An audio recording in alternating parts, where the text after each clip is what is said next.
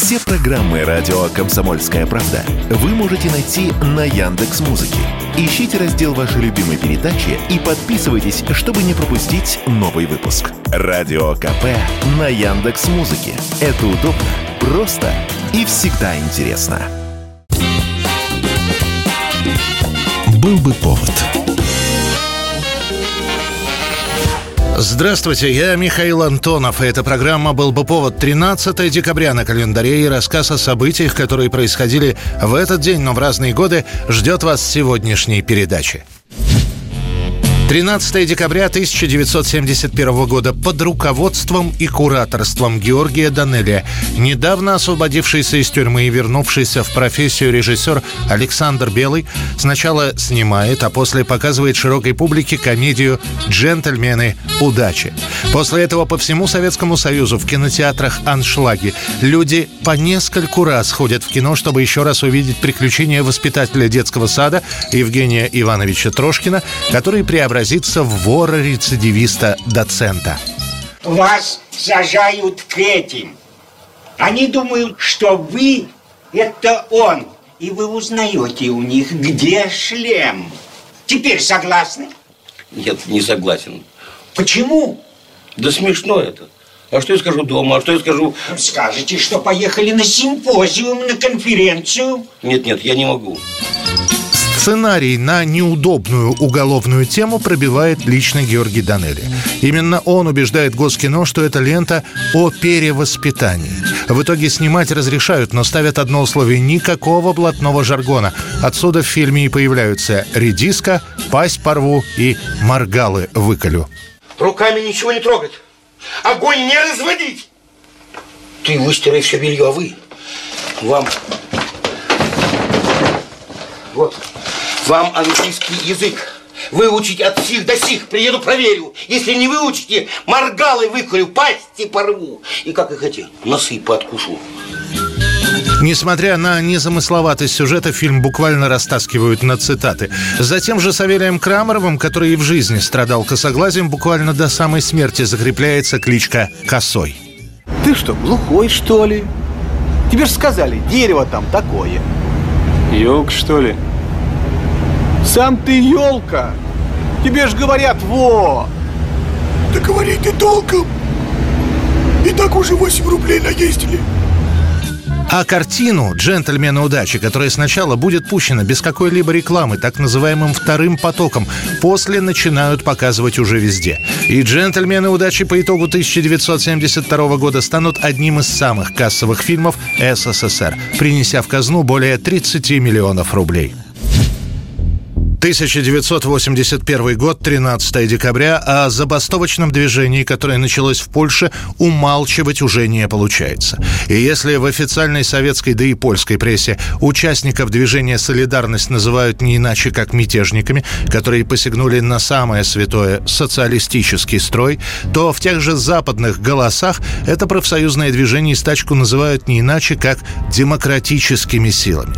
А между тем Польша в начале 80-х переживает переживает тяжелый экономический кризис. Ее долги странам достигают 20 миллиардов долларов. Стремясь расплатиться, поляки начинают экономить на зарплатах и товарах народного потребления, что, разумеется, вызывает недовольство населения, вплоть до организации забастовок. Очереди были настолько длинными, что людям приходилось вставать в 3-4 утра, чтобы занять место.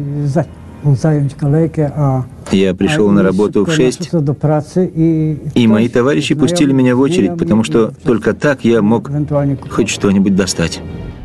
Советский Союз до последнего момента в ситуацию не вмешивается, тем более, что были еще памятные венгерские события и случившиеся в Чехословакии, СССР лишь наблюдает, а заодно координирует действия местных властей. Однако затянувшийся почти на год с лишним конфликт и не думает стихать. Солидарность планирует всеобщую забастовку с требованием свободных выборов. Чтобы не допустить этого, с согласия Кремля на территории страны вводится военное положение, о нем по национальному телевидению телевидению объявляет генерал армии, первый секретарь Польской объединенной рабочей партии Войцех Ярузельский. Сограждане, я несу тяжелый груз ответственности в этот драматический момент истории Польши. Мой долг нести этот груз. В первые же дни после введения военного положения будут задержаны более трех тысяч активистов, включая лидера солидарности Леха Валенсу. Всех их направят в центры интернирования. Всего за время военного положения будет интернировано почти 10 тысяч человек. Лишь небольшие группы уйдут в подполье, и ближайшие 8 лет, если и станут проводить какие-то акции протеста, то анонимно. 1984 год, 13 декабря, об этом официально не сообщается, но на уровне слухов кто-то что-то говорит, но подробностей никто не знает. Известно только одно – покончил с собой бывший еще брежневский глава МВД, 74-летний Николай Щелоков. И еще долго в народе будут ходить слухи о том, что это было не самоубийство, а убийство. Щелоков – министр времен застоя. Это именно при нем для общества рисуется образ милиционера как образцового стража порядка, который всегда готов прийти на помощь. О том, что милицейская структура погрязла в коррупции, знают только те, кто сталкивается с милицией напрямую. Там была такая фраза, что работники э, милиции ГУВД Москвы э, совершали в день больше преступлений, чем они раскрывали. Однако Щелоков друг Брежнева, и его до поры до времени не трогают, хотя многие знают, что существует негласная тихая война между Щелоковским МВД и Андроповским КГБ. Структуры недолюбливают друг друга и при любом удобном случае просто стараются избегать лишних контактов. Однако уже через месяц после смерти Брежнева все меняется. Намек Андропова на щекотливую тему привилегий, которыми он сам демонстративно не пользовался, означал только одно – открытое объявление войны – Щелокова снимают с должности. Официально это происходит после резонансного убийства, когда милиционеры избили, приняв за пьяного майора КГБ Афанасьева.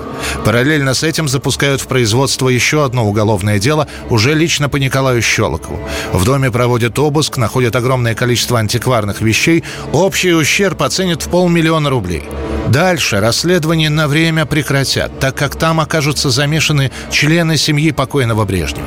Однако Щелокова хоть и не посадят, но сначала выведут из Центрального комитета КПСС, после вовсе исключат из партии, а также лишат звания генерала.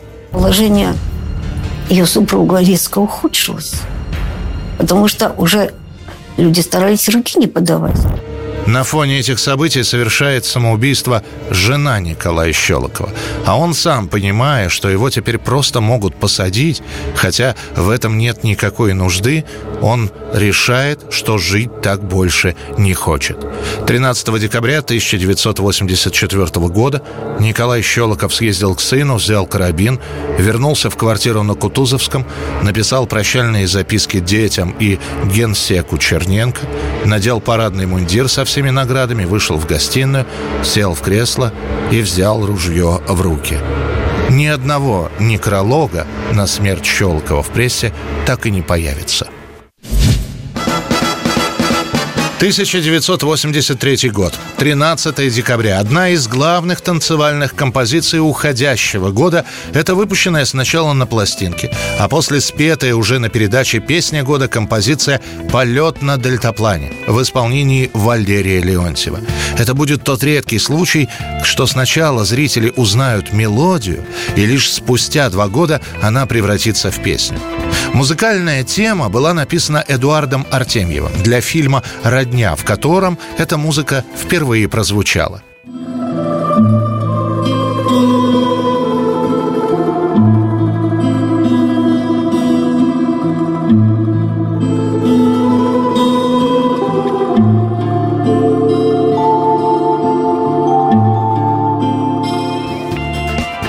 Эта тихая и спокойная мелодия запомнится людям, и они начнут просить поставить эту музыкальную тему на радио. А в те годы на радио «Маяк» главным редактором была Джульетта Максимова. Заметив популярность этой мелодии, она решает помочь своему другу Валерию Леонтьеву и просит Эдуарда Артемьева сделать из своей музыки песню. Спустя три месяца полет на дельтаплане будет готов. Это был рассказ о событиях, которые происходили в этот день, 13 декабря, но в разные годы. В студии был Михаил Антонов. Встретимся завтра. Был бы повод.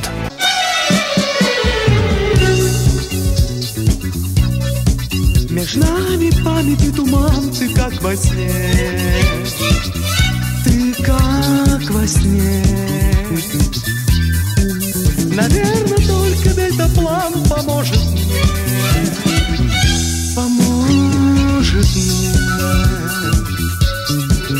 Наивно это и смешно, но так легко. Моим плечам уже зовет Меня в полет. Мой дельтаплан, мой дельтаплан. Вот я надену два крыла и ближе ты. И ближе ты. Меня любовь оторвала от суеты, от суеты.